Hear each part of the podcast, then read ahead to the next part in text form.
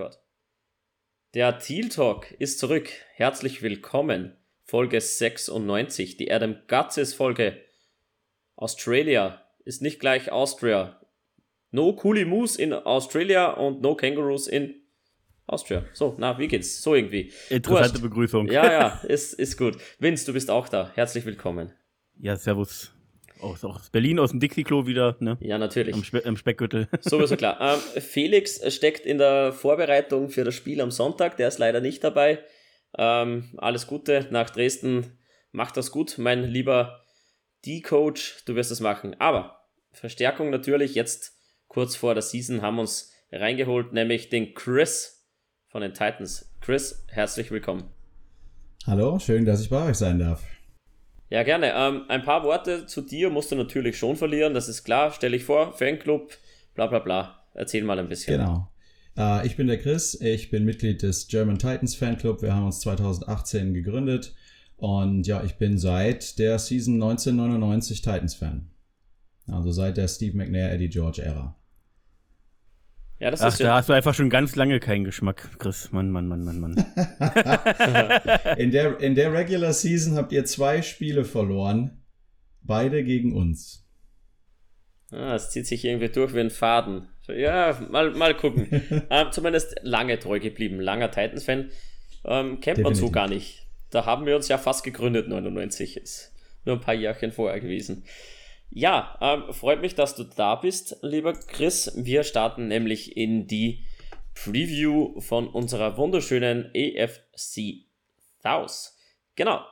Vince, mein Lieber, du hast natürlich Vorbereitungszeit Anthony. Ich habe schon ein paar Feierlichkeiten hinter mir und nehme jetzt auf. Vince, du leitest natürlich jetzt mal ein. Was erwartet uns denn heute?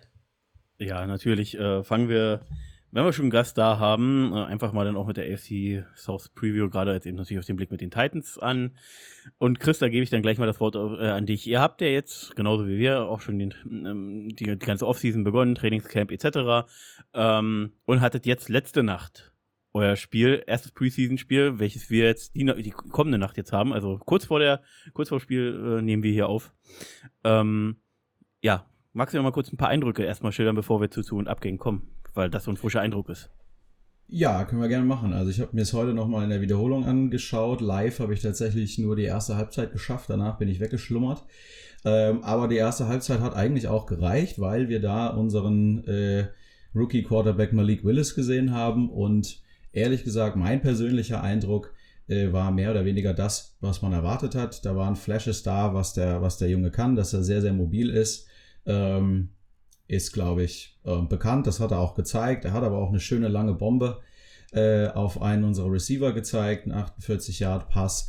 Äh, also insgesamt, da waren einige positive Aspekte dabei.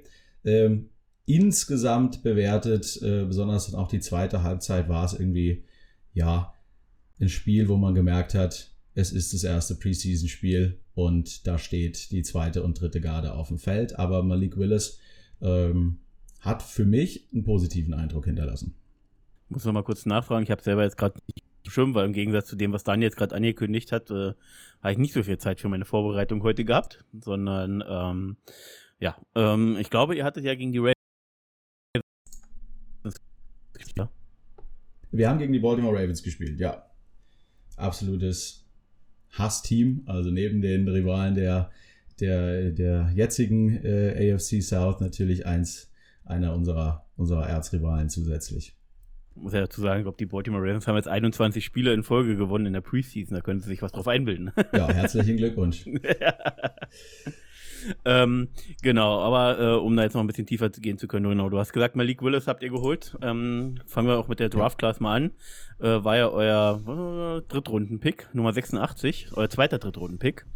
Ähm, wie hast du Richtig. denn ähm, den Draft jetzt erstmal erstmal in Bezug auf euch verfolgt, bevor wir dann zu weiteren Dingen kommen? Ja, in Bezug auf uns äh, ein Wechselbad der Gefühle. Also ich glaube, alle Titans-Fans, mit denen ich gesprochen habe und auch wir im Club, wenn wir vorher gesprochen haben, haben uns gewünscht, dass wir an irgendeiner Stelle zurücktraden und uns mehr Picks einsammeln, weil wir irgendwie dachten, hey, wir haben Löcher auf Wide Receiver und wir haben Löcher auf der O-Line Und ein Tight End wäre auch noch ganz nice. Und wenn irgendwie ein Quarterback fällt, dann vielleicht gern noch den und standen irgendwie da mit einem First Rounder und dann irgendwie einem sehr späten Drittrunden-Pick. Dann haben uns gedacht, okay, für was entscheiden wir uns? Deshalb war die Hoffnung, wir traden zurück. Das ist passiert, aber natürlich auf eine Weise, die wir überhaupt nicht vorhergesehen haben. Deshalb äh, das Wechselbad der Gefühle. Wir waren an Pick 16 plötzlich dran, aber halt eben mit dem Verlust von, äh, mit, von AJ Brown. Das war im ersten Moment krasser Schock. Ähm, wenn ich aber einfach jetzt mir nur die Draft Class angucke, ähm, hochzufrieden. Wir haben Receiver bedient, wir haben Cornerback Tiefe bedient mit Roger McCreary Anfang der zweiten Runde und wir haben eben äh, einen Quarterback geholt, äh, den wir für die Zukunft äh, ausbilden können mit Malik Willis in der dritten Runde und wir haben mit Nicholas P.T. Frere in der dritten auch noch einen äh, Tackle bzw. Ähm, O-Liner geholt äh, und dann später noch ein bisschen weitere Secondary Tiefe und äh, Linebacker und ähm, ein Running Back auch noch für Short Yardage. Es haben also insgesamt mehr Picks als erwartet äh, und ehrlicherweise mit den Spielern, die wir an der jeweiligen Stelle gedraftet haben, äh, hochzufrieden, weil teilweise auch einfach wirklich unerwartet, dass die noch da waren. Ähm, ja, also ich glaube, da kann man euch, äh, da kann ich dir insgesamt, glaube ich, fast nur zustimmen. Ähm, aber zu, zu dem Wide Receiver, den ihr an Pick 18 nennen, da genommen habt, Traylon Burks, da gab es ja diese Vorgeschichte, wie du schon selber gesagt hast, der Verlust des Wide Receivers, AJ Brown, jetzt bei den Eagles, hat einen dicken Vertrag unterschrieben. Ähm, du kannst uns doch sicherlich eine kurze Zusammenfassung geben, wie du das in der Offseason schon vorher verfolgt hast, ähm, weil diese Vertragsgespräche, die gingen ja schon länger und auch im Vorgespräch, ja, da hast du ja gerade zwei, drei Worte verloren, deswegen bin ich mal gespannt, wie du das so insgesamt siehst. Ja, für mich ähm, hättest, hätte man mich zum Start der Offseason gefragt, ähm, wird der verlängert, hätte ich 110 Prozent, ich hätte fast, also ich hätte, hätte Geld drauf gewettet, viel, äh, im Zweifel noch, äh, oder viele Kästen Biere, wie auch immer. Äh, das war für mich ein absoluter Schock. Ich dachte, hey, da geht's jetzt ein bisschen mit den Verhandlungen hin und her. Ähm, und dann kamen so die ersten Skeptiker von wegen, ja, ey, so gut, die scheinen sich irgendwie nicht einig zu werden und da liegt irgendwie dann doch mehr im Argen. Und dann hat er komische Tweets abgesetzt. Das ist man von ihm aber eigentlich auch gewöhnt, dass er immer mal äh, ja, auf Twitter irgendwie eine ja, fast schon kindische Entgleisung hat irgendwie.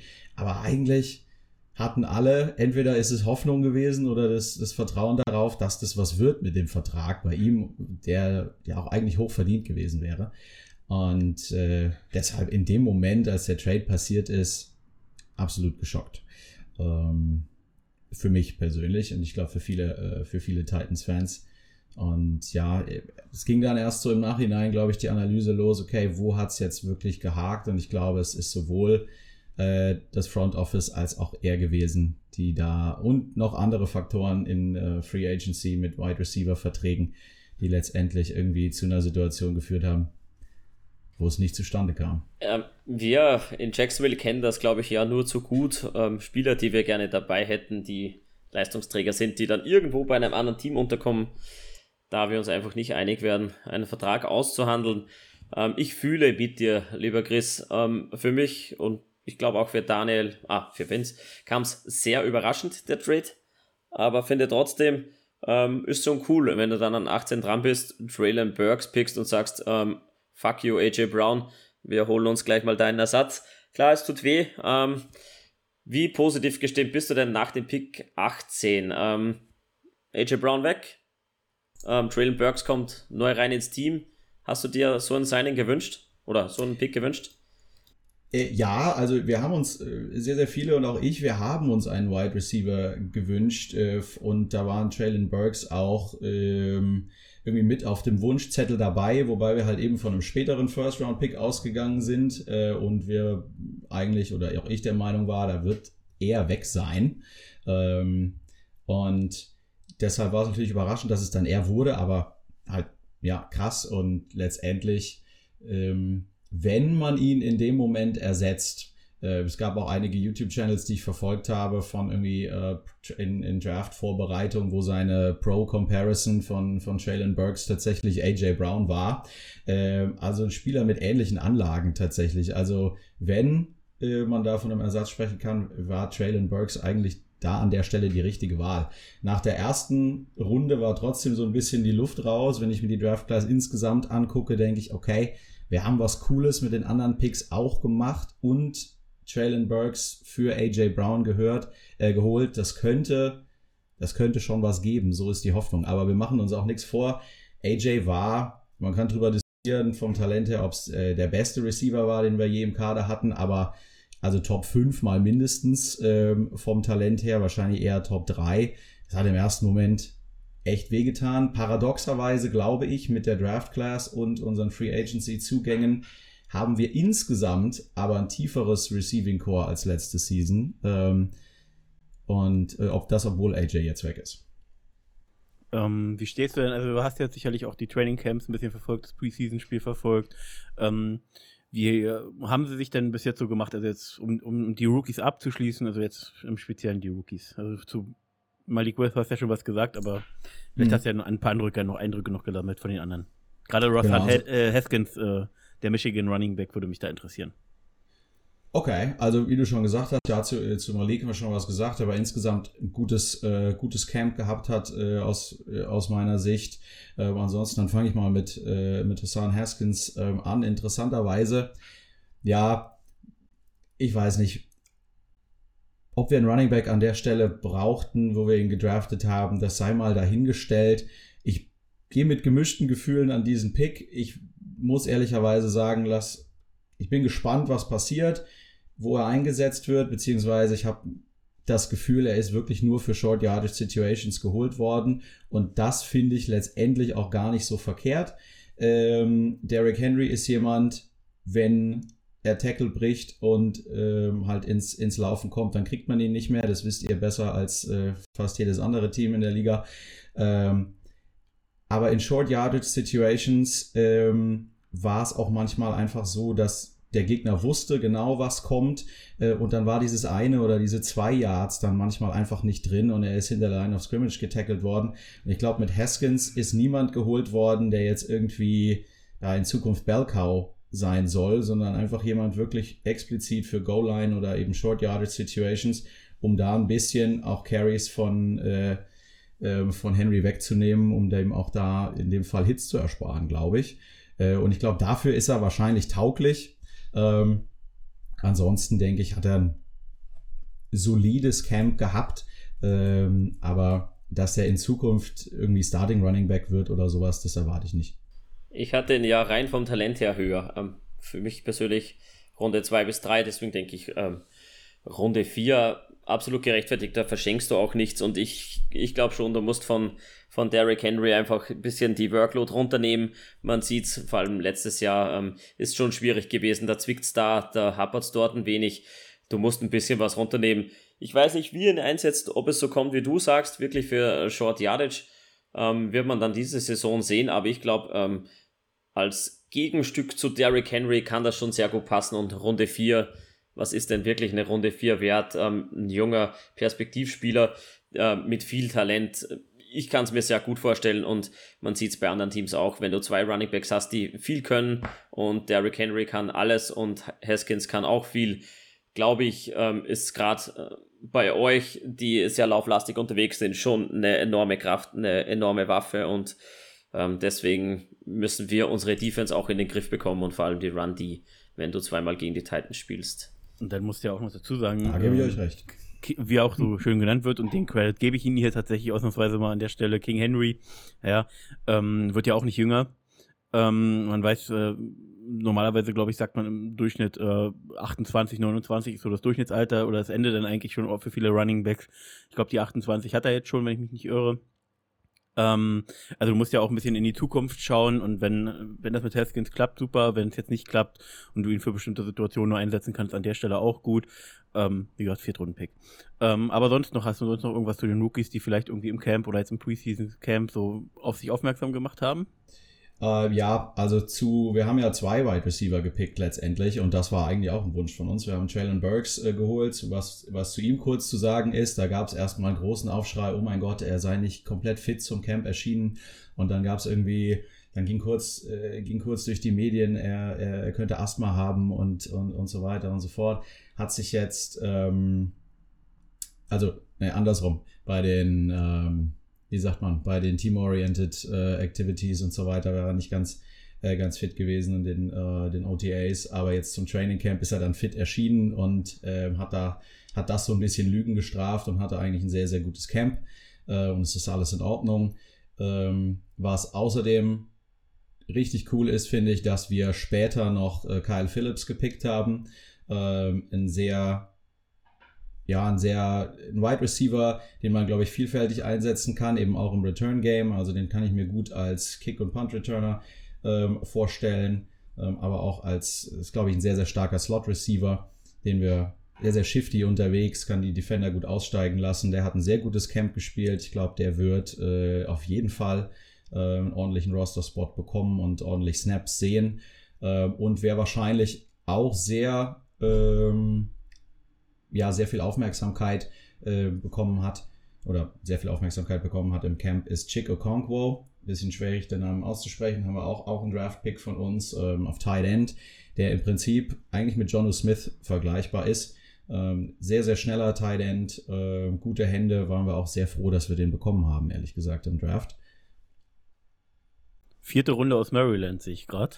Korrekt, vierte Runde. Auch ja. das, wie gesagt, an den Stellen, wo wir Kyle Phillips, wo wir Chick Okonkwo gepickt haben, wo wir Malik Willis gepickt haben, äh, also von von der Weise, wie die Picks an der jeweiligen Stelle genutzt wurden, finde ich, haben wir es richtig, richtig gut genutzt. Und äh, Nicholas P.T. Frere, das vielleicht so zum Abschluss der, der Rookie-Class, also sind noch ein paar mehr drin, aber Nicholas P.T. Frere als, äh, als O-Liner kämpft natürlich auch um Roster-Spot, weil wir Lücke auf Left Guard und Right Tackle haben. Und da haben wir noch unseren Vorjahres-Pick Dylan Radens ähm, und eben einen Free Agency-Spieler, ähm, der zu uns gekommen ist von den Seahawks. Und da gibt es eben jetzt Battles um Positionen in der O-Line. Und da hat P.T. Frere einen relativ soliden Eindruck gemacht bisher. Ja, Braucht noch Arbeit, aber hat, äh, hat Potenzial. Competition ist halt gut auf O-Line. Ähm, Gerade mit einem lauflastigen Game. Ähm, ja, der, ein bisschen Competition tut er nicht schlecht. Und äh, Runde 369. Pick. Ähm, absolut in, in der Range. Und ich glaube, die Picks generell sehr gut gesät von den Titans, muss man mal nahtlos, äh, neidlos anerkennen. Ähm, das habt ihr eigentlich ganz gut gemacht. Vielleicht noch ein kurzes Overall-Grade. Was habt ihr so in der Gruppe besprochen? Was gebt ihr für ein Grade her für euren Draft? Also für den reinen, für den reinen Draft äh, gebe ich eigentlich ein A, muss ich sagen. Wenn man den Abgang von ähm, von AJ Brown außen vor lässt und sich nur die Draft Class anguckt. Aber man muss ihn halt ein bisschen mit einbeziehen, weil er natürlich dafür verantwortlich ist, dass es mehr Picks gab. Deshalb würde ich sagen, overall dann B. Ja, da wäre ich so in der Range mit B. B wäre ich dabei, weil ja, definitiv äh, sehr solide äh, auf jeden Fall gepickt hat. Und man muss natürlich, also jetzt der, der Ersteindruck, sage ich mal. Natürlich kann man eine Draft-Class erst so nach zwei, drei Jahren wirklich mal bewerten. Aber so als Instant Reaction ist es, glaube ich, schon mal ganz angemessen. Ähm, genau, wo wir jetzt dann die Draft-Class abschließen, gehen wir noch ganz kurz zu ein paar Abgängen, die man einfach so namentlich ernennen muss. Ich würde jetzt mal zumindest ähm, auch wenn es wahrscheinlich nicht euer größter oder schwerwiegendster Abgang ist, aber mit dem äh, vermeintlichen Elefanten im Raum anfangen, so auf die ganze NFL-Karriere betrachtet, Julio Jones. Seine letzte Season bei euch war jetzt nicht so, also war ja, stand ja nicht so oft auf dem Feld, um es mal so zu sagen. Daher meintlich tut der Abgang dir jetzt gar nicht so weh, oder? Der Abgang tut uns letztendlich gar nicht so weh. Der, der Dead Cap äh, tut irgendwie weh. Andererseits hat es dann halt auf, auf lange Sicht gesehen halt wieder Cap Space frei gemacht äh, der Release jetzt. Also es war eher, ja, wir haben ihn teuer bezahlt, weil wir einen äh, Zweitrunden-Pick dafür getradet hatten zu den Falcons. Das ist das, was vielleicht so ein bisschen wehtut, aber ehrlich, ehrlicherweise, es ist Julio Jones. Das heißt, man hat es probiert, es hat leider nicht bei uns funktioniert. Und deshalb ist es irgendwie auch okay, weil er stand kaum auf dem Feld. Er hat, äh, er hat wenig zur Offense beitragen können. Da versprechen wir uns jetzt deutlich mehr von Robert Woods, den wir für günstiger bekommen haben. Ähm, und gleichzeitig ähm, ja, der das Receiving Core an der Stelle dann verstärkt. Also Julio Jones, ich fürchte zwar, dass er jetzt mit Brady bei den Bucks dann wieder abliefert. Ähm, das sehe ich irgendwie kommen. Aber letztendlich, ja, es war ein Versuch, der nicht geklappt hat. Aber man kann äh, Frable und, äh, und, und J-Rob da keinen, keinen Vorwurf machen, es versucht zu haben. Aber es tut nicht wirklich weh, wie du richtig gesagt hast. Ja, was anderes, was wehtut, ist, also ihr habt noch ein paar andere Abgänge, zu denen wir auch noch kurz kommen. Also ich werde jetzt nicht die ganzen Abgänge durchnennen, aber ein paar sind einfach äh, erwähnenswert, finde ich. Ähm, Gerade vermeintlich, also zumindest äh, habt die, habt den Titans-Kader nie so intensiv verfolgt, außer natürlich einen Blick auf unsere Spiele. Sonst ja, nicht so viel, um es freundlich diplomatisch zu sagen. Ähm, aber wenn man jetzt vermeintlich mit Jalen Brown, Linebacker und Rashad Evans, Linebacker, zwei äh, Spieler dort auf dieser Position verliert, ähm, kurzer Eindruck von dir, wie siehst du das? Weil ich glaube, gerade Evans könnte doch wehtun, oder? da hast du was angesprochen. Ich glaube, bei Evans ist jetzt ausgerechnet der Name, wo die meisten sich freuen, dass er weg ist. Äh, da haben wir alle geschrien, bitte verlängert den nicht, gebt ihm keine Fifth-Year-Option. Äh, der hat nie seinen First-Round-Status als irgendwie Allzweckwaffe, der, der ist ja nie gerecht geworden. Der hatte Flash-Plays, besonders so an der Goal-Line. Da war er richtig, richtig gut. Da musste er aber auch nicht viel äh, Space verteidigen nach hinten. Ansonsten in äh, Passverteidigung und so weiter war es teilweise wirklich hart mit anzusehen. Und er hat am Ende letzter Season, als wir äh, Zach Cunningham geclaimed haben, nachdem der von den Texans released wurde, äh, war der sogar ein healthy scratch, wie man sagt. Also ist gar nicht mehr eingesetzt worden äh, letztendlich. Deshalb, das war abzusehen, dass der geht. Und mit David Long Jr., den ich absolut underrated finde, so NFL-weit gesehen, äh, und ähm, Zach Cunningham haben wir da zwei gute. Jayon Brown tut mir persönlich ein bisschen mehr weh, weil einfach unglaublich sympathischer Dude ähm, der auch sehr viel kann, finde ich, auf Linebacker, der jetzt halt leider zwei Seasons hatte, die komplett von, äh, von Verletzungen zerstört waren. Okay, und dann noch mal ganz kurz, glaube ich, und das hatten wir im Vorgespräch schon kurz angesprochen. Ja, auch wenn er mit 34 als Guard natürlich schon ein gewisses Alter erreicht hat, aber so vermeintlich der, der Elefant im Raum, der euch verlässt, Roger Stafford, äh, Guard, ja, wichtiger Mann für eure O-Line gewesen, glaube auch mit guter Leistung überzeugt. Ähm, ja, den dürft ihr jetzt ersetzen, ne? Und da hast du ja schon gesagt, die offene Position, da wird jetzt ja. ein, entsteht ein Battle. Definitiv, also Left Guard und Right Tackle sind so die, die, die Spots, um die sich gerade gestritten wird da im Camp und, äh, und im Training. Ähm, ja, Roger Saffold tut weh, weil absolut, also eine großartige Karriere äh, als Guard hingelegt. Wir waren richtig froh, den als Free Agent damals zu bekommen. Und der hat bei uns einfach nur Leistung gebracht. Das ist so ein Spieler, der einfach sein Ding macht, einfach solide, äh, sehr, sehr gute Spiele abreißt ähm, und auf den man sich verlassen konnte. Und das tut weh, war ein bisschen ein Cap Casualty, weil er hat wirklich viel Cap Space äh, mitgenommen und wird halt äh, weggenommen, wird halt auch nicht jünger. Und da war so ein bisschen die Entscheidung, LeVan hat einen hohen Cap-Hit und Ben Jones, der Center, der absolut auch eine absolute Bank ist für uns. Ähm, bei ihm stand an, ob er halt Free Agent würde oder eine Verlängerung bekommt. Dann hat man sich für die Verlängerung von Ben Jones entschieden. Ich finde richtigerweise, aber ja, Saffold tut weh auf Left Guard, weil wir nicht ganz sicher sind, wer auf Left Guard starten wird. Ja, jetzt hätte ich noch einen und dann wäre die Frage, ob Daniel vielleicht sogar noch jemanden hat. Ähm, also einen muss man, glaube ich, nochmal erwähnen, zumindest mal anreißen. Anthony Frisker oder Firsker, ich krieg den Namen nicht ausgesprochen, Firkser, mir gleich. Ja. Anthony Firsker ähm, euer Thailand ähm, mit 27 Jahren, auch, wechselt auch zu den Titans, ja, genauso wie Evans. Äh, Falcons, Entschuldigung. Falcons. Ja, ja, ähm, ich komme schon durcheinander. Ähm, wie gesagt, das ist die Hitze. und ähm, ja, ich glaube, das ist so der, der also vermeintlich für mich der letzte, letzte Name, der jetzt noch äh, zu erwähnen ist. Außer du hast dann noch jemanden oder Dani hat noch jemanden, aber den, glaube ich, das könnte noch mal war ein Spieler, glaube ich, gerade wenn ich an einen Spieler gegen uns denke, jemand, der doch immer mal wieder seine Momente hatte. Ja, der hatte definitiv seine Momente, leider halt hauptsächlich in der Season, äh, als wir Jono Smith noch hatten. Da war das so eine, so eine sichere Bank äh, auf Third Down, wenn, wenn, man das, wenn man das neue First Down brauchte.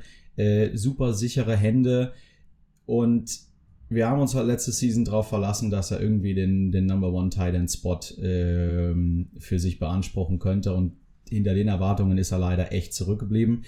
Ähm, tut weh, weil es sympathischer Spieler für uns eigentlich immer sehr verlässlich. Letzte Saison, vielleicht waren die Erwartungen einfach zu hoch, aber definitiv dahinter zurückgeblieben.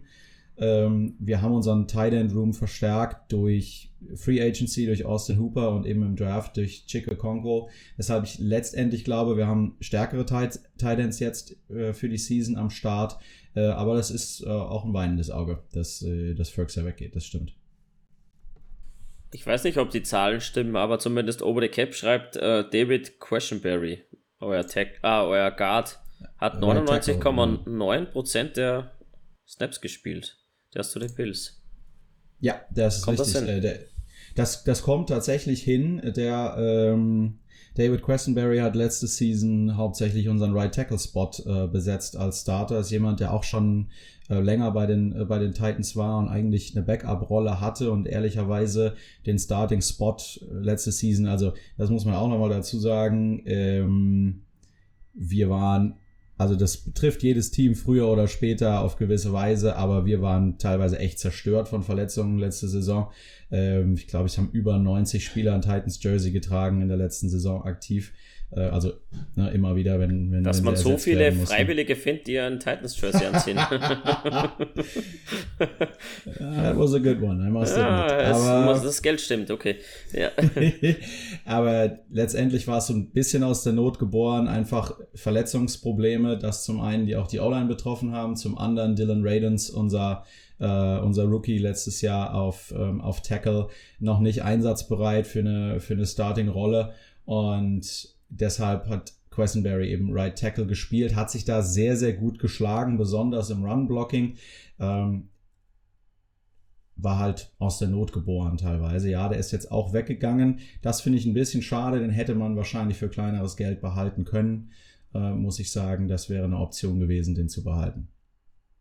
Okay, kommen wir zu den Zugängen und äh, weil die Zeit schon so für dich so fortgeschritten ist, versuche ich es ein bisschen kürzer zu machen. Ihr habt äh, viele, viele äh, namhafte Spieler geholt, die definitiv eine gute Rolle holen, äh, spielen werden. Ich führe mal kurz ein paar Namen auf. Wie du schon genannt hast, Robert Woods, Wide Receiver, der von den Rams als Super Bowl-Sieger rüberkommt. Austin Hooper, für mich ein persönlich äh, sehr interessanter Titan von den Browns, den ihr da jetzt geholt habt.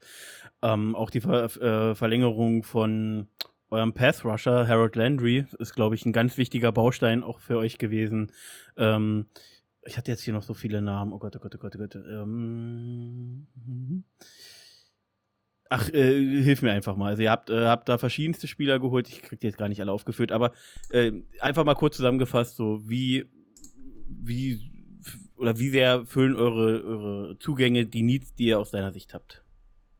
Ja, also ich finde, du hast es eigentlich schon sehr, sehr gut genannt. Du hast die wichtigsten auf jeden Fall getroffen. Es ist halt immer so, dass mit dem, was du auch gesagt hast, äh, Harold Landry und ähm, Ben Jones, den ich auch schon erwähnt hatte, auf Center, das macht halt nie so große Wellen, auch jetzt der neue Free Agency Zugang, weil es halt einfach Vertragsverlängerungen waren. Aber super, super wichtig, die beiden zu halten. Ähm, und Hauptzugänge hast du richtig angesprochen, Austin Hooper auf Thailand, super interessant und ehrlicherweise auch für einen Vertrag, ich glaube, ist jetzt richtig im Kopf, war 6,5 Millionen.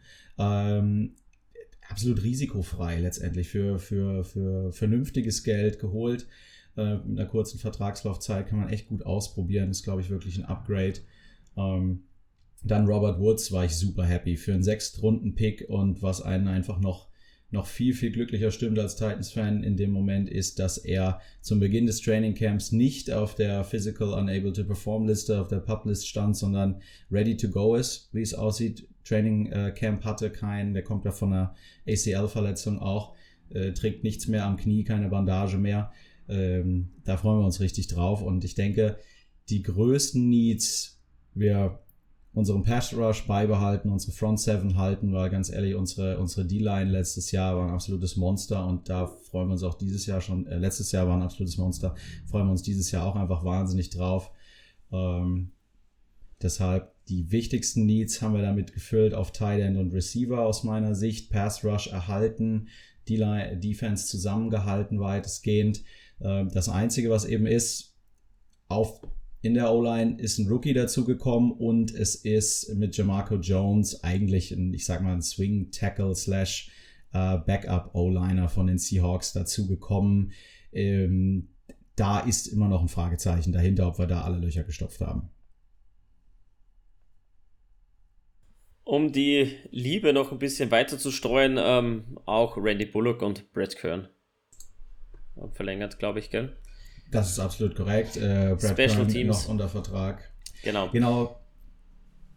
Kern war noch unter Vertrag. Der hat quasi irgendwie ein, bisschen ein Restructure gemacht. Äh, und den haben wir auf jeden Fall. Randy Bullock hat es sich verdient und hat auch jetzt ein echt gutes Camp äh, abgeliefert. Das heißt, da auch echt froh, dass der da ist und wieder kein, keine Kicker-Probleme ähm, haben, die wir die uns ja die letzten Jahre echt äh, geplagt hatten teilweise. Da gab es eine Season, wo wir irgendwie fünf oder sechs verschiedene Kicker da rausgeschickt haben teilweise. Deshalb das ist schön, da irgendwie eine solide Bank reinzukriegen. Und ich habe es vorhin kurz angerissen, es ist kein wirklicher Free Agency Zugang, weil wir den schon spät in der Saison äh, von den Waivers ge äh, geholt haben, von den Texans, Zach Cunningham. Ähm, auf Linebacker auch eine richtig coole Edition für unser Team, finde ich. Ich finde insgesamt ähm, obwohl AJ Brown weg ist und das wehtut, haben wir irgendwie ein tieferes, tiefere Receiving Options durch die beiden Tight Ends jetzt und durch äh, Kyle Phillips, durch Robert Woods, durch Traylon Burks. Da braucht es jetzt nur noch einen Quarterback, der die Wide Receiver bedient. So, jetzt haben wir die Überleitung. Den bräuchtet ihr auch. Apropos Quarterback, ähm, da gab es ja so eine ganz tolle ähm, Pressekonferenz von eurem Starting QP Ryan Tannehill in Bezug auf Malik Willis. Du weißt genau, von was ich spreche. Ich glaube, auch unsere Zuhörer wissen genau, von was wir sprechen. Ähm, jetzt mal ganz objektiv betrachtet und ähm, so neutral wie möglich, wie ernst nimmst du so eine Pressekonferenz und so eine Aussage von Ryan Tannehill? Denn ich glaube schon, dass da schon ein Funkchen Wahrheit drinnen steckt und so eine Aussage hätte er sich vielleicht ein bisschen anders überlegen können also so objektiv wie möglich, muss ich sagen, objektiv ist es, ist es mir egal, äh, was er gesagt hat, beziehungsweise messe ich dem keine große Bedeutung bei. Äh, subjektiv gebe ich dir recht, die Wortwahl war in dem Moment eventuell unglücklich. Ich glaube aber, dass das in den Medien, weil halt Off-Season ist und man da gerne irgendwie Schlagzeilen machen möchte, wahnsinnig aufgebauscht wurde. Faktisch ist es nicht unbedingt sein Job, ihn äh, unter seine Fittiche zu nehmen. Ähm, er hat ja in dem gleichen Interview auch gesagt, dass wenn er von ihm lernt und wenn er, wenn er Fragen gestellt bekommt, dass er die, die beantwortet und ihm da hilft. Letztendlich ähm, ist es irgendwie nichts anderes, ja, als es hat was mit Competitiveness zu tun, finde ich. Wenn er sagt, ja, ich unterstütze ihn darin, dass er möglichst schnell meinen Job übernehmen kann, dann sagt es auch irgendwie was Schlechtes über Ryan Tannehill aus.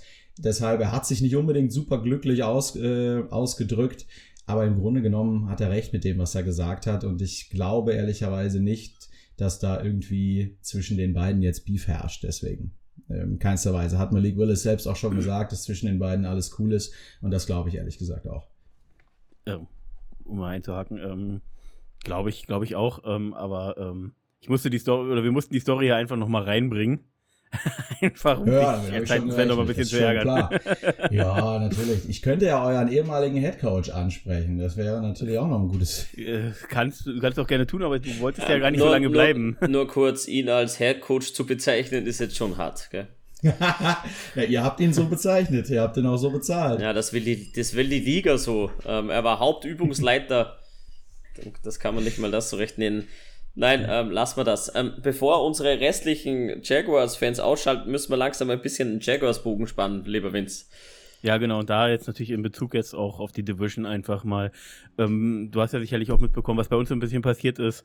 Ähm, und du hast es auch im Vorgespräch schon angedeutet, äh, an, an Pick 1 im Draft haben wir dich scheinbar überrascht. Ähm, oder die Jaguars ja, dich überrascht. Ja. Naja, ich glaube, dass wir intern doch schon langsam so ein bisschen vorbereitet waren. Weil äh, einige vielleicht nicht gehofft haben, dass es stimmt oder sehr überrascht waren. Ähm, aber ich glaube. Also ihr rechnet damit, dass ihr Scheiße baut, das kann ich verstehen, ja. Ist die Frage, ob, also dazu kommen wir denn, wenn du weg bist, wenn wir unser Preseason-Spiel analysieren, außer du willst noch bleiben, was du gerne tun kannst. ich hab dich gerne dabei, Chris. Macht Spaß mit dir. Ähm, nee, also einfach jetzt mal in Bezug so ein bisschen auf die Division, auf die gegenseitige Spiele, die so anstehen werden. Ähm, wie siehst du jetzt äh, auch uns in dem Vergleich oder wie siehst du jetzt die Duelle, die jetzt bei uns beiden anstehen oder bei den beiden Teams anstehen? Ich sehe, also jetzt mal ganz objektiv gesehen, ich glaube, die Duelle werden spannender, als sie letzte Season waren. Ähm, ihr wart letzte Season in Sauhaufen. Äh, es, ihr wart ja oft in, letz, in, den letzten Jahren, logischerweise, aber letzte Season natürlich auch mit dem ehemaligen Head Coach. Äh, war eine Katastrophe. Ich glaube, das wird diese Season spannender, weil ich glaube auch, dass äh, euer Quarterback einen Schritt nach vorne machen wird. Äh, ihr habt ja auch einige Free Agency äh, Editions geholt. Äh, der Christian Kirk Vertrag gefällt mir nicht, finde ich. Das hat mit dazu beigetragen, dass AJ hohe Forderungen gestellt hat, beziehungsweise viele andere Receiver in Free Agency ähm, hohe Forderungen gestellt haben. Ich glaube, dem habt ihr einen sehr, sehr hohen Vertrag gegeben, dem Herrn Kirk. Ähm, ansonsten muss ich sagen, glaube ich, es wird, es wird spannender zwischen uns. Ich bin mir aber ziemlich sicher, wir haben im Endeffekt immer noch die Nase vorn. Das wird sich abzeichnen, Daniel, oder? Also, ich bin da offen für, für Positionsveränderungen am Ende der Tabelle. Es oder ist auf jeden Fall keine gemähte Wiese. Um, ja, am Ende der Tabelle können sich gerne Positionen verändern. Ihr dürft ihr gerne könnt mit den Texans könnt ihr euch streiten um drei oder vier. Na, warten wir mal ab, warten wir mal ab, würde ich sagen. Ja, es, kann, ähm, es kann natürlich alles kommen. Von ähm, vier, fünf Siegen bis hin zu einer Cinderella-Story ist, glaube ich, alles drin. Ähm, wo wir uns dann wirklich einpendeln, ist äh, sowas von Glaskugelblicken. Ähm, will ich auch irgendwie nicht, aber zumindest die Richtung stimmt. Das ist, glaube ich, immer unser Ding so in den letzten Folgen gewesen und seit dem ähm, Signing von unserem neuen Head Coach. Ich glaube, das macht schon Sinn, mal ähm, in die richtige Richtung zu gehen und nicht gerade ähm, jede Woche irgendwo einen Lapdance zu bekommen und wieder nur Wirbel in den Medien ja, zu verursachen. Ich glaube, das tut okay. ganz gut. Was man da einfach auch sagen muss. Mach du erstmal, Chris. Ja, da, da gebe ich dir absolut recht. Also der, der neue Head Coach, das ist das neue Coaching-Staff. Da habt ihr, glaube ich, jemand sehr, sehr soliden geholt, der sich halt auch mit, mit Quarterback-Entwicklung auskennt. Und deshalb bin ich mir sehr sicher, dass euer Quarterback einen Schritt nach vorne machen wird. Ähm, aus meiner Sicht, ich glaube, das hatten wir neulich auch sogar mal in, äh, in unserer Titans-Gruppe irgendwie, wo, wo die Jaguars aktuell gesehen ähm, werden. Also da sind deutlich es sind deutlich mehr Siege drin als letzte Season. Ich glaube nicht, dass es für die Playoffs reicht. Ich glaube auch immer noch, dass es eine Losing Season wird, aber äh, man wird einen Schritt nach vorne sehen, da bin ich mir sehr sicher. Ähm, was sollte ich jetzt nochmal ansprechen? Verdammt. Achso, äh, du hattest jetzt schon den First Round Pick so, so spaßig betitelt, aber jetzt mal so ein bisschen bisschen objektiverer Blick, äh, auch wenn mhm. äh, auch ein bisschen objektiverer Blick immer ein subjektiver Blick ist. Ähm, wenn du, wenn du das vielleicht ein bisschen verfolgt hast, auch seinen, seinen Auftritt im, im Hall of Fame Game, ähm, die Berichte entsprechend ähm, nach, nach dem Draft jetzt und so weiter und in den Camps. Ähm, magst du so, so eine Außenwirkung einschätzen zu unserem Pick jetzt mal bitte für uns Jaguars, weil wir, glaube ich, sind, haben immer so unsere Jaguars-Brille auf und wir verfolgen die Nachrichten hier und haben natürlich dann nicht den weiten Blick darauf, sondern vielleicht ein bisschen eingeschränkteren Blick. Äh, ich habe ihn jetzt nicht speziell verfolgt, das muss ich ehrlicherweise gestehen, aber das, ähm, als ich vorhin gesagt habe, ja, ihr habt schon damit gerechnet, dass ihr Scheiße baut, war das mehr darauf bezogen, dass es irgendwie ein, ein sehr, sehr überraschender, also irgendwie ein überraschender First-Round-Pick war, weil, äh, oder nee, nicht First-Round-Pick, First-Overall-Pick, ähm, weil da ja zwei äh, zur Auswahl gestanden hätten, die man irgendwie beide äh, davor gesehen hat. Letztendlich, äh, aus meiner Sicht, ist es trotzdem ein Top Top 10 Spieler in dieser Draft-Klasse gewesen. Äh, deshalb, jo, letztendlich äh, habt ihr da, glaube ich, sehr, sehr guten Spieler mit großem Potenzial gedraftet. Ja, ganz neutral gesehen. Ja, also wenn du es nicht verfolgt hast, äh, gleich mal kurz als kurzer News-Schwenker, bevor, bevor ich dich dann frage, ob du noch dabei bleiben möchtest. Ähm, er hat ja im Hall of Fame Game jetzt äh, gegen die Raiders, äh, gleich in seinem ersten Play, in seinem ersten Snap, den er gespielt hat, ähm, ein Penalty verursacht. Jetzt kann man, wenn man sich das jetzt auch anschaut, fragt man sich aber auch, okay, die Schiedsrichter. Welcher scheiß Penalty, bitte. Ja, das war wirklich die größte lächerliche Scheiße aller Zeiten. Er berührt ihn da so ein bisschen am Trikot, das äh, gab gleich ein Penalty. Und in dem Moment äh, flog der Ball auch gerade mal aus seiner Hand. Also das war, war, war so lächerlich, das war kein Umreißen, nichts. Ähm, das war, war wirklich höchst lächerlich. Aber er hat gleich im ersten ähm, Snap eben Pressure erzeugt, hatte kurz danach seinen ersten Sack, hat, äh, war, äh, gerade wenn man noch schaut, äh, was so die, die, die Defense, die ähm, sozusagen vermeintlich als First Team Offense da jetzt erstmal drauf stand, ähm, war da definitiv äh, so der solideste gerade vor äh, upfront und ähm, hat äh, definitiv schon mal eine sehr ordentliche Leistung gezeigt, auf die man ja nur aufbauen kann. Wenn man sich jetzt noch vorstellt, dass Fatou Kasi da noch in der Mitte neben ihm steht und auf der anderen Seite Josh Allen, Daniel, ne?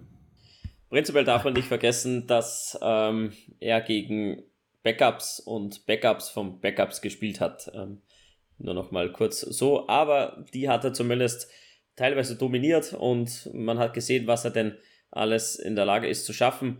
Ich bin gespannt, wenn er dann wirklich gegen Top-Tackles der Liga spielt. Ähm, wenn du jetzt zu den Titans blickst mit, ähm, ja, ich, ich möchte den Namen gar nicht aussprechen von eurem Left Tackle. ähm, muss ich nicht, der hat schon zu viele ähm, Coin rundum geschlagen. Ähm, aber da bin ich gespannt. Wenn wirklich Top-Tackles der Liga gegenüberstehen, wie er sich denn da macht. Er ist ein Rookie, er hat äh, enormes Potenzial, aber er hat noch enorm viel aufzuholen, gerade was den Pass Rush betrifft. ähm, da kann es nicht klappen gegen die Besten der Liga. Ähm, zumindest nicht immer. Und da bin ich gespannt, wo die Reise hingeht, wie er das Potenzial ausschöpfen kann. Aber Spiel 1 im Hall of Fame Game hat es gezeigt, zu was er imstande ist zu tun. Und jetzt bin ich gespannt in den Preseason Games, wenn einfach dann auch unsere Starter reinrutschen, wie dann die Rotation funktioniert. Und um heute 1 Uhr nachts könnt ihr es angucken. Auch heute, wir geben es morgen raus. Ähm, ja. Ihr habt es hoffentlich schon gesehen, genau. was er denn alles gemacht hat. Ähm, ja, genau. Ja, so, letztendlich muss man ja auch, ja, das vielleicht abschließend irgendwie als, äh, als letztes Wort dazu, ähm, letztendlich muss man ja auch sagen, die ganzen Draft-Geschichte, das war jetzt ein, äh, ein First Overall äh, Pick und in dem Moment dann überraschend, wenn man den Draft sofort danach bewertet äh, und aktuell, aber wir habt es ja vorhin auch schon gesagt, äh, eine Rookie-Class bewertet man eigentlich erst in, ja, in zwei, drei Jahren so richtig, wenn der, wenn der Junge ein Pro Bowler wird und dazu hat er, glaube ich, wirklich das Talent, er hat halt wahnsinnig viel rohes Talent. Ähm, dann hat man da irgendwie auch alles richtig gemacht. Ich meine, typischer First Overall Pick ist ein Quarterback. Ihr hattet halt, ja, das war irgendwie zu erwarten. Ihr hattet halt nochmal den First Overall Pick äh, und der konnte diesmal nicht für den Quarterback draufgehen und deshalb, glaube ich, gab es da mehrere zur Auswahl und da kann wirklich was draus werden, muss man schon sagen. So, so viel dazu, Chris. Jetzt meine Frage an dich. Wir werden jetzt noch das äh, Hall of Fame Game besprechen, unsere teaminternen Sachen. Möchtest du noch dabei bleiben oder möchtest du dich lieber zurückziehen für heute Abend? Ich würde mich für heute Abend zurückziehen, aber es hat wirklich sehr, sehr viel Spaß gemacht äh, mit euch. Deshalb danke, dass ich dabei sein durfte. Ähm, freut, mich, freut mich sehr. Und äh, eure internen News lasse ich euch aber unter euch machen. Ich schicke liebe Grüße raus und äh, ich würde mich dann zurückziehen, denn ich habe eine lange Arbeitswoche hinter mir. Ja, bevor du gehst, eine, eine Prediction musst du schon rausgeben. Mit welchem Score gehen wir raus am Ende der Season? Und wie geht ihr denn raus? Ja, das wollte ich gerade fragen, ihr oder wir. Ich mache einfach mal beides. Äh, habe ich mich auch jetzt vor der, bevor ich eingeladen wurde, gefragt oder bevor es losging, ähm, ob ich bei den Titans äh, 11-6 oder 10-7 sage. Ich glaube, wir werden ein oder zwei äh, Losses mehr einstecken als letzte Season. Ich glaube trotzdem, dass wir die AFC South gewinnen. Äh, glaube nicht, dass wir wieder äh, den, äh, den One Seed in der AFC wiederholen. Deshalb, ich lege mich mal fest auf 11-6 komisch zu sagen, aber muss man jetzt machen mit dem 17, 17 Game Schedule. Und bei euch, muss ich das mal kurz zusammenzählen, dass da nichts durcheinander geht, äh, 7, 10. Können wir quasi fast unterschreiben, wenn's. Ja, ich nicht. So, so weit weg sind wir ja gar nicht. Du bist, glaube ich, noch im positiven Rekord. Ich sage, ich sage 9-8 und das gilt für beide. Ja, okay. Oh, für beide. Ja, gut. Ja. Aber wir haben halt den Tiebreaker. Oh, gucken wir mal. ja, ähm, ich sag danke, Chris, fürs, fürs Mitmachen. Ähm, danke fürs Zeitnehmen. Äh, erhol dich noch gut heute Abend von der starken Arbeitswoche. Und ich blänkle noch mit Vince so zwei, drei Stunden rum. Genau. Dann kommt die Mega-Folge raus. Okay, ähm, danke dir. Ich will auch Gerne, mich noch verabschieden, Chris. Auch nochmal äh, danke dir und ich glaube, hättest du jetzt mehr Zeit gehabt und äh, dann, dann hätten wir noch locker, wie schon da in der sagte, noch zwei, drei Stunden, glaube ich, weiter quatschen können. Das war ein sehr angenehmes Gespräch. Alles Gute dir und bis bald mal wieder. Dieter, lasst euch gut gehen, bis bald. So, mein Lieber, Vince, jetzt ja. sind wir wieder zu zweit. Jetzt können wir, ja. jetzt können wir über die Titans aushauen ohne, ohne schlechtes Gewissen. Ne, wir gehen ja. über, glaube ich, zu unseren News. Genau, richtig. Und da haben wir eben, wie schon angesprochen, in das Hall of Fame Game gehabt äh, gegen die Raiders. Ähm, ja, ergebnistechnisch ähm, einfach auch nicht bedeutend, sagen wir mal, aber ich muss das natürlich trotzdem das Ergebnis euch noch nachreichen. Ich habe es gerade nicht im Kopf. Ähm, äh, ich suche gerade mal, ich glaube, es war irgendwas 22 zu, zu 11 oder sowas. Nee, 27 zu 11 war Entschuldigung. Und ähm, ja, das Ergebnis spiegelt das Spiel nicht wieder, denn es war deutlich eindeutiger, Daniel. Also rein spielerisch gesehen, oder? So was hast du es dir im Real Life nochmal angeschaut oder hast du es nicht geschafft? Äh, ich halte vom Hall of Fame Game relativ wenig. Ich habe es auch bei uns in der Gruppe geschrieben. Die letzten Ergebnisse von allen möglichen Spielen. Es reißt mich halt nicht mit. Ich habe Highlights geguckt. Ich habe mir natürlich Trevor Walker ein bisschen angeguckt. Wer hat sonst noch gespielt? Ähm, ja, reißt mich nicht mit. Ich bin eher mehr fokussiert aufs Preseason Game Nummer 1. Da rutschen ein paar Starter rein, nämlich auch ähm, Etienne und Lawrence sollen ein paar Snaps bekommen. Da habe ich eher meinen Fokus hingelegt. Hall of Fame Game ist halt so ein Schaulaufen von Backup, Backup, Backups. Ja, war teilweise ganz interessant. Zum Beispiel in Walker Little hat gespielt, hat seine Sache sehr ordentlich gemacht, wie ich fand, auf der rechten Seite. Bei dem Rollout von, von Luton auf einmal nach rechts war ein bisschen überrascht, ging aber trotzdem mit. Ähm, dadurch hat Luton aber trotzdem natürlich ein bisschen mehr Druck bekommen, als er erwartet hatte, weil ich glaube, das war jetzt auch nicht, nicht so gescriptet. Das war so eine, so eine etwas überraschende Entscheidung von Luton, der ja auch nicht dafür bekannt ist, irgendwie besonders viel nach außen zu brechen. Ähm, deswegen war auch, glaube ich, Walker Little da ein bisschen überrascht. Ansonsten hat er seine Sache sehr ordentlich gemacht. Seine Sache natürlich auch ordentlich gemacht hat, wie gesagt, schon Trevor Walker. Äh, ein Sack, äh, direkt der Pressure im ersten Snap. Insgesamt eine sehr solide äh, Arbeit gemacht bei ein, zwei Runs, die ich, wo ich mich so, so spontan dran erinnern kann. Ähm, er sich ein bisschen leicht blocken lassen aus meiner Sicht, aber es, ähm, sind halt diese Rookie-Mistakes, die, die passieren halt. Allgemein die Raiders verhältnismäßig sehr run-lastig auch am Anfang gewesen. Ähm, Wäre natürlich, äh, auch wenn, wie gesagt, wir reden von Backup gegen Backup, aber ja, er ist auch ein Backup. Arden Key hat deutlich äh, auf sich aufmerksam gemacht, zwei Sacks. Ähm, den einen, ähm, den, das war ja, glaube ich, der erste, oder nee, das war, glaube ich, der zweite Sack, den hat er nur deswegen gemacht, weil halt unser lieber Caleb Von Chasson, der die ganze Zeit viel Druck gemacht hat, aber einfach nicht finished. Das hatten sie auch im Jaguars-Podcast nochmal besprochen. Ashlyn Sullivan hat sich, glaube ich, mit John Osher unterhalten. Ähm, ähm, dass das eben so sein Problem ist. Also äh, Caleb finisht einfach nichts. Und der, auch da hatte er nach einem guten Move gegen den ähm, O-Liner und Tackle, äh, Right Tackle, glaube ich, dann der kam über die linke Seite. Na, da war ähm, über den Guard, glaube ich. Ich glaube, über den Guard. War, also, war gut geschemt mit einem Linebacker. Ja, also auf jeden Fall ist er dann irgendwie nach außen angedeutet, nach innen dann reingerutscht, ähm, äh, hatte dann freien Shot auf den Quarterback und vermasselt das Tackling, aber einfach sowas von schießt da gefühlt auf, äh, auf Schulterhöhe, wollte er den Quarterback rein, der duckt sich halt nur ganz leicht, Chase fliegt vorbei und dann äh, äh, hat Arden Key leichtes Spiel, das zu finishen und das, das hätte einfach eine Aktion sein müssen, die, die Chase ganz einfach mitnimmt und auch da hat im Podcast besprochen, dass ich halt genauso ich weiß halt nicht, ob er das, die, die, diesen Schritt noch gehen wird. Dieses äh, von, ich habe hier Potenzial, ich bin ein athletischer Freak hin zu, ich finische auch mal Plays. Und da sehe ich halt meine, meine, sehe ich halt weiterhin Bauchschmerzen für ihn. Er hat halt einfach nichts gezeigt, was man nicht schon wusste von ihm, finde ich.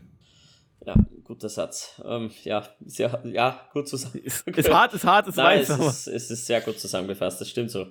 Es ja. ist leider so. Ähm, muss finishen. Er muss finishen. Ja. Ansonsten ähm, noch zwei Spieler, die mir in der Defense aufgefallen sind, weil ich habe die erste Halbzeit ja zumindest geguckt. Ähm, Jet Muma äh, teils positiv aufgefallen, leider oftmals wirkte auch so ein bisschen, bisschen lost. Ähm, was wahrscheinlich einfach daran lag, dass vorne einfach auch so unglaublich viel schiefgegangen ist in der D-Line bei den Backups. Was auch aber wohl nicht verwunderlich ist, da wir wohl drei oder vier Trainingseinheiten äh, in Pets weniger hatten als die Raiders. Die hatten mehr, äh, mehr Trainings eben in Pets. Ähm, dadurch vielleicht noch ein bisschen was schiefgelaufen ist und wir sind auch noch am Anfang der äh, ganzen Training Camp Geschichte, also von daher. Ähm, aber äh, wie gesagt, äh, teils mit positiven, teils mit negativen Sachen aufgefallen und ansonsten noch Andre Cisco, äh, da haut der sich in die Tackles rein, der macht die so sicher, der ist aggressiv, der hat einen Instinkt. Gefällt mir, Daniel. Das wollte ich nur noch kurz sagen. Und Jet Muma haben sie halt geschrieben, vielleicht noch ein bisschen überfordert vom Game Speed, auch wenn es unter Anführungszeichen nur Backups sind. Ähm, da muss er sich, glaube ich, ein bisschen reinfinden. Da braucht er, ich glaube, das sind auch die Preseason Games gut. Und ich glaube, dann war auch das Hall of Fame Game gut. Ein Game mehr haben mit mehr Speed, schon auf NFL-Niveau. Ich glaube, das tut so ein Spieler äh, wie Jet Moomer gut. Ich glaube, der kann sich da schon reinarbeiten. Da hat man viele gute Dinge gesehen und ich habe auch viele gute Dinge darüber gelesen. Was man, glaube ich, auch gesehen hat, ist, dass ähm, Jake Luton und Kyle Slotter, den wir mittlerweile eh schon entlassen haben, ähm, ja, keine Backups sind. Das, glaube ich, kann ja. man so festhalten. AJ Perry ja, haben wir wieder an Bord, nachdem wir genau. ihn entlassen haben und jetzt Kyle Slaughter rausgeworfen haben. Der Passing Leader war bei uns. Jetzt wieder AJ Perry ja, am Start als dritter, nein, vierter Quarterback. Dritter oder vierter? Vierter dann, wie man es ja. halt sehen will. Genau. genau. Ansonsten, Ansonsten noch eine letzte Sache zu dem Spiel selber. Gab natürlich diesen Schreckmoment, äh, nur falls ihr es nicht, äh, also an den Kopfhörer nicht verfolgt habt. Äh, Tyson Campbell hatte sich ja verletzt, äh, so irgendwie Arm, Handgelenkgeschichte, Handgeschichte, so in dem Bereich, ähm, lag denn da und da dachte man sich schon, um Gottes Willen, hier irgendwie zweiter Defense, ähm, zweiter Defense-Spielzug oder, oder hier, Ach, verdammt, ich komme gerade nicht drauf. Äh, egal. Ähm, mir fehlt gerade das Wort. Wie gesagt, jetzt hier in der Bude ist Drive. 28 Grad so. Drive, genau, der zweite Defense Drive äh, verletzte sich dann gleich am Arm.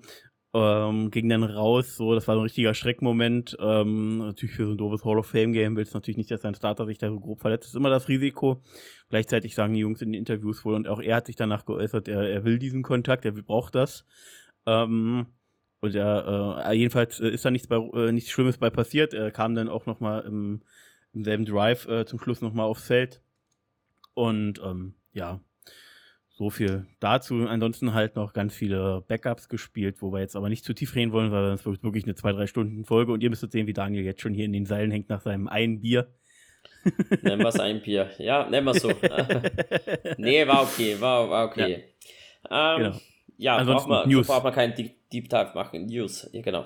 Genau, News. Äh, es hieß ja nicht ohne Grund Hall of Fame Game. Tony Boselli ist in der Hall of Fame und du hast bei seiner, oder ich habe das Gefühl gehabt, bei seiner Rede, er redet wirklich sehr wenig äh, über sich. Er redet darüber, wer ihn alles inspiriert hat, wer ihn unterstützt hat, hat sich äh, über alle möglichen Coaches von, von Highschool bis College äh, hochgearbeitet. Was ganz interessant fand ich die Story, die wusste ich noch nicht, ähm, dass er wohl ins, äh, in die, in die Highschool oder was das da war, ähm, wohl mit der Hoffnung reingegangen ist, Quarterback zu werden. Das hatte man ihm dann wohl sehr schnell ausgetrieben. Dann war er irgendwie so ein bisschen Backup für alles, Wasserträger und dann wurde er eben äh, auf Offense Line ausgebildet und hat da eben diesen Coach, der ihn da an der Highschool ähm, groß gemacht hat oder, oder da auf diese Position gebracht hat, äh, auch nochmal äh, erwähnenswert gelobt durch Frau, Kinder etc. Organisation jetzt auch noch, er hat auch nochmal die, die ganze äh, Franchise gewürdigt, weil er immer noch in Jacksonville ansässig ist und ähm, hat einfach allen Credits gegeben, hat Fred Taylor erwähnt, der glaube, wo er meinte, äh, das sollte so der nächste sein, der das Gold Jacket bekommt, von, äh, also ehemaliger Spieler von uns. War, war eine schöne Rede auf jeden Fall. Ähm, war nicht so sehr irgendwie beweihräuchernd oder sonst was, hat einfach sich viel bedankt, war einfach sehr, wie im Englischen glaube ich immer so sagt, down to earth, also wirklich sehr bodenständig. Ja, Daniel, hast du davon ein bisschen was mitgekriegt? Ja, das Duval dürfte natürlich nicht fehlen. Ähm, das kommt, glaube ich, von Herzen, das kommt mit viel Liebe rüber. Er hat auch gesagt, er fühlt sich wohl in Jacksonville und ja, er ist halt, er ist ein Guy und jetzt haben wir endlich unseren ersten Hall of Famer. Das können wir uns ganz, ganz groß ins Stadion schreiben, ganz groß in unsere Geschichtsbücher. Es ist Zeit geworden und das ist, glaube ich, der Beginn von einer ganz schönen Zeit. Vielleicht kommt noch einer nach. Fred Taylor wird da genannt. Ich würde es so lieben. Ähm, absolut verdient, wie gesagt. Ich habe in die Rede reingehört. Es war ähm, ja sehr emotional. Es war wirklich, es waren sehr fein gewählte Worte. Ein super bodenständiger Kerl, super sympathisch und ich glaube, er ist mehr als nur ein Spieler von Jacksonville. Er ist wirklich ein, ein NFL-Guy, wo viele Spieler raufblicken können, die, die viele als, als Vorbild nehmen können. Einfach so ein smarter Guy. Und ja, super Rede. Hört da rein. Ähm, sehr empfehlenswert. Ja, definitiv. Ähm, ansonsten hast du schon erwähnt, genau, Slotter ist jetzt wieder weg, wohl auch wegen irgendeiner Injury wird irgendwie äh, wegen Injury-Gründen entlassen. Perry, der wohl auch wegen Injury äh, erst ging, äh, kommt wieder zurück. Ähm, das war als Roster-Move. Dann haben wir auch noch in der D-Line einen Roster-Move getan. Ähnliche Geschichte. Ähm, Jeremy Ledbetter äh, wurde entlassen, ähm, gewaved, äh, als äh, Waved Injury wird angegeben. Und ähm, wir haben dafür einen Spieler geholt mit einem hawaiianischen Namen, dessen Namen ich probiere auch gar nicht auszusprechen. ähm, äh, ein, ein, eher nicht bekannter Name wurde als äh, Rookie Free Agent 2020 bei den Texans gesigned, wurde dann die meiste Zeit bei den Packers. Werden wir sehen, ob der Junge äh, irgendwas zeigt jetzt in den Preseason-Spielen und im Camp, ähm, ob er sich jetzt einen weiteren Platz verdient. Ach, dann hatten wir, glaube ich, noch vergessen, Daniel, war? Ähm, oder habe ich ja noch nicht äh, genannt. Äh, wir haben auch Nathan Cottrell, unseren einzigen Spieler, der einen Touchdown im Preseason-Spiel äh, gemacht hat, äh, gewaved. Äh, auch äh, dieses Waved Injury wieder äh, wird angegeben auf der offiziellen Jaguars-Seite. Ähm, ich glaube, das äh, da trauert dann wieder hier Don Marcos so ein bisschen, der ihn, der viel in ihm wieder gesehen hat, ähm, holen dafür aber ein Running Back äh, Matt Colburn wird auch im Endeffekt nichts weiter sein als irgendwie ein bisschen Tiefe. Ähm, genau. So, das zu den Roster-Moves jetzt erstmal an der Stelle. Dann jetzt, äh, du hast schon den Ausblick ein bisschen gegeben auf das Spiel jetzt für uns jetzt heute Nacht. Ihr habt es dann schon gesehen. Ähm, mit äh, Tilor und Etienne, die beiden spielen werden. Auch in der Defense werden mehr Leute wieder aktiv werden. Wer nicht aktiv sein wird, ähm, das hatte ich hier irgendwo offen. Ähm, genau, LaVisca Chenor ist weiterhin angeschlagen, wird nicht spielen. Auch natürlich James Robinson, der weiterhin auf dem Weg zurück ist, wird nicht spielen. Und ähm, Javon Taylor, der auch angeschlagen war die letzten Tage, äh, der wird auch, der wird aber wieder spielen, der wird Einsätze und Snaps bekommen, um sich mit äh, Walker Little da zu duellieren. Genau, das glaube ich jetzt erstmal soweit zu den Verletzten. Ansonsten werden wir weiterhin alle sicherlich einen Blick aufs Kicking Game haben. Santoso hat seinen 60 Yard Field Goal Versuch im Hall of Fame Game nur knapp daneben gesetzt, ja, also aus der Distanz wirklich, also die Reichweite hat er problemlos gehabt, ging halt ganz leicht rechts am Pfosten vorbei. Aus so einer Entfernung kann das passieren, das ist jetzt nicht schlimm. Und der andere Kicker hat einen aus 46 Yards äh, absolviert. Ähm, das Name genau Elliot Fry. Ähm, das war äh, erfolgreich. Ansonsten äh, auch die, die Kickoffs äh, mit äh, sehr tief gesetzt, jeweils, was den Coaches, gerade den Special Teams Coach wichtig ist, dass die, dass die Kickoffs und die ganzen äh, auch Punt, äh, die ganzen Punt-Geschichten etc. und so weiter möglichst, möglichst genau und möglichst tief sind, um eine gute Feldposition zu erreichen. Das funktioniert. Jetzt wird weiterhin halt nur zwecks Field Goals interessant werden. Ja, so. ähm, wenn man das Preseason Game betrachtet, ähm, und ein bisschen auf den Bericht von Sports Illustrated und dem Bericht von John Shipley blickt. Um, ähm, five Things to Watch in Preseason Home Opener. Ich hau mal die erste Überschrift rein. Um, how Trevor Lawrence settles into Doug Petersons Scheme. Trevor Lawrence wird auflaufen in Woche 1 der Preseason gegen die Browns. Keine Ahnung, wie viel er denn wirklich oben sein wird am Feld. Es wird nicht allzu viel sein, vielleicht ein, zwei Drives, ähm, mal ein bisschen reinkommen mit mit Starting-Hilfe auf O-Line und ähm, Wide Receiver, obwohl auch Christian Kirk, glaube ich, aussetzt, wenn ich mich nicht ganz täusche. Der hat Mittwoch im, der hat zumindest ausgesetzt im Training. Der hat sich am Montag, ja, den Knöchel leicht lidiert, hat Mittwoch ausgesetzt. Ich glaube, er ist offiziell dabei beim Spiel. Ob er spielen wird, weiß man nicht.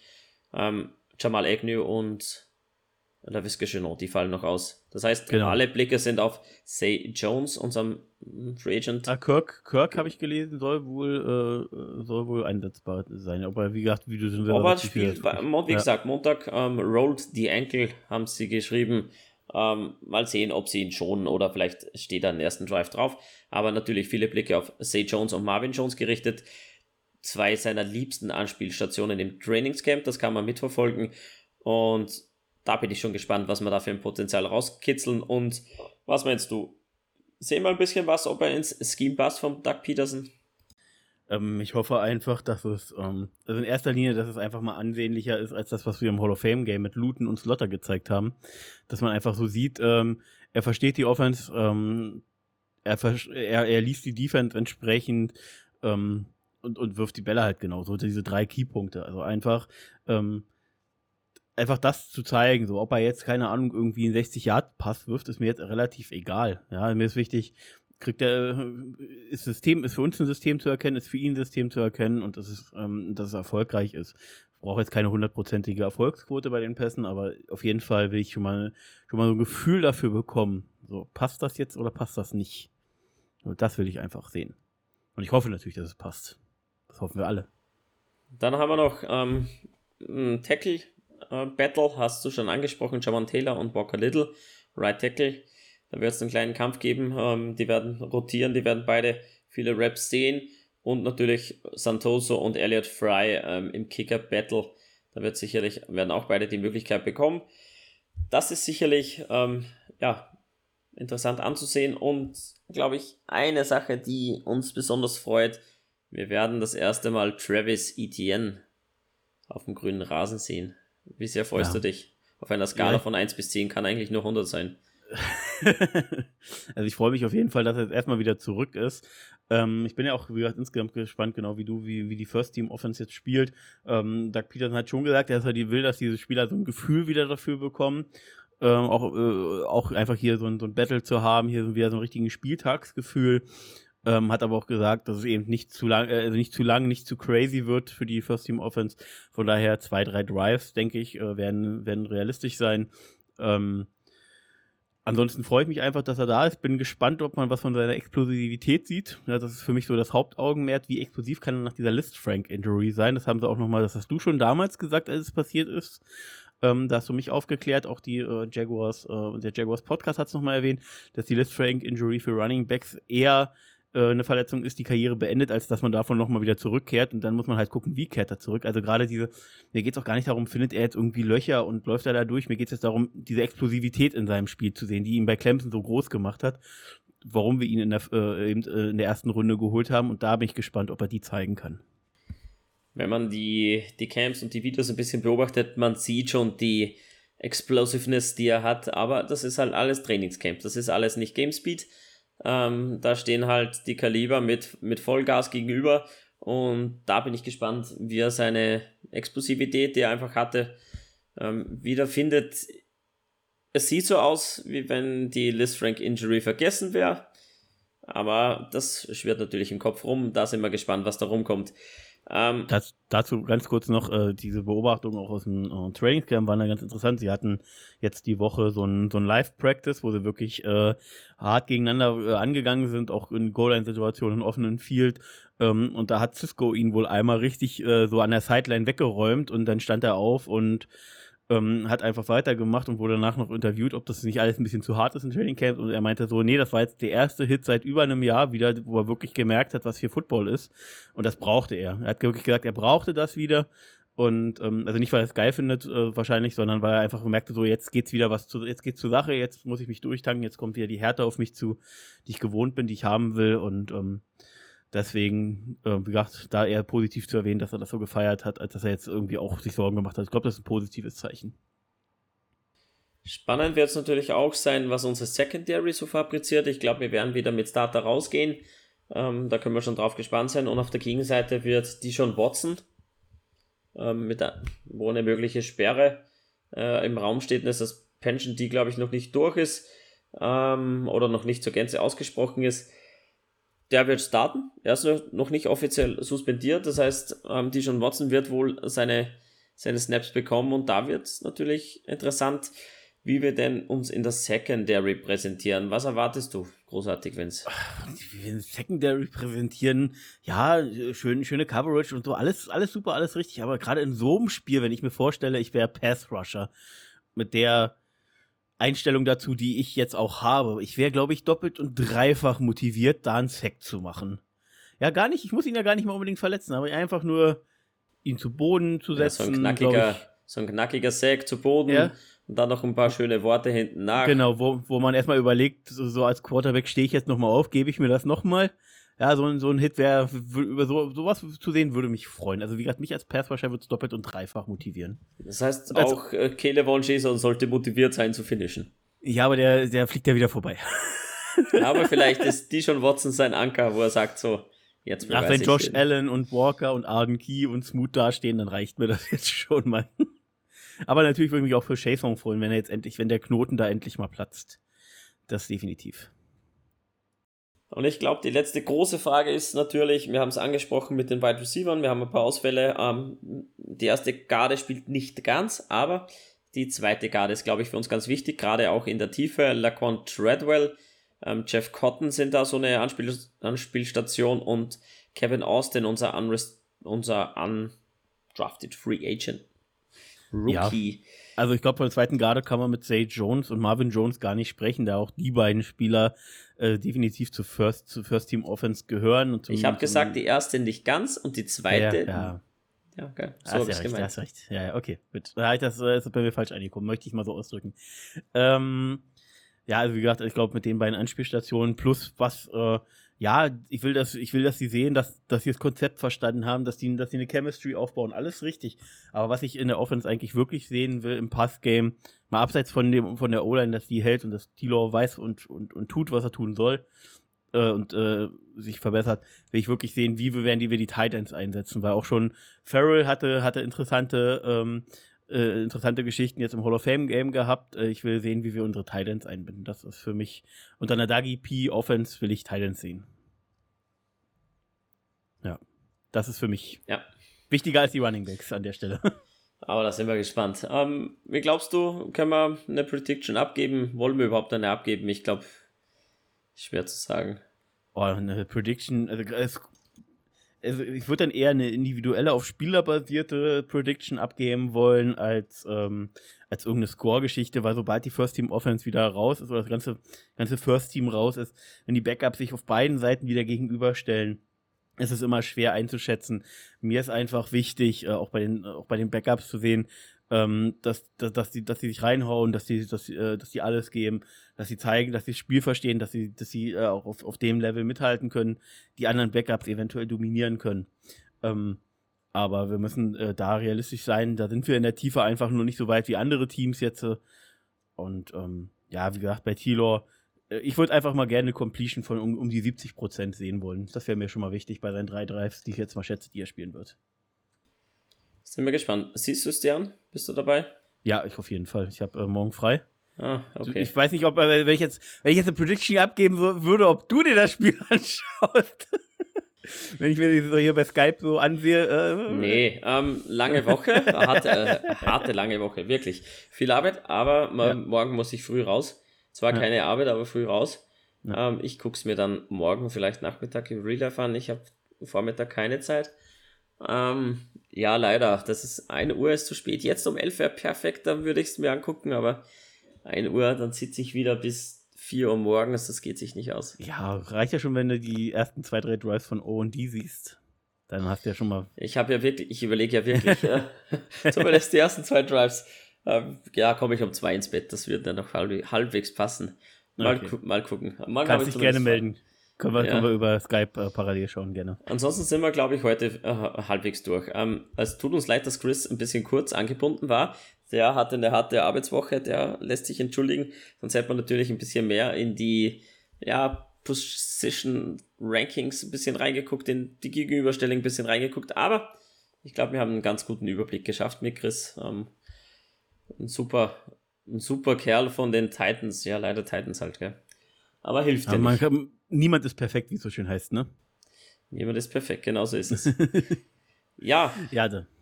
Daniel, machen wir es zu Ende jetzt, ja? Ähm, ja, genau. Wir machen es zu Ende. Ähm, liebe Grüße gehen raus natürlich an unsere Zuhörer. Liebe Grüße auch an unsere Mitspieler beim Fantasy Football. Wir sind gerade mitten im Draft. Wir machen den Slow Draft. Dieses Jahr. Hast du denn schon draften können? Ja, ähm, wir sind momentan in Runde, Ende Runde 3. Eigentlich ist Nomo dran, aber ich glaube, der fliegt gerade von Chicago nach Florida. Der ist ja, glaube ich, beim Preseason Game dabei, beim zweiten, dritten, ja. irgendwo, irgendwas guckt er. Der hat noch nicht gepickt in Runde 3, aber ich bin an Runde 6, also wir sind ja 24 Spieler.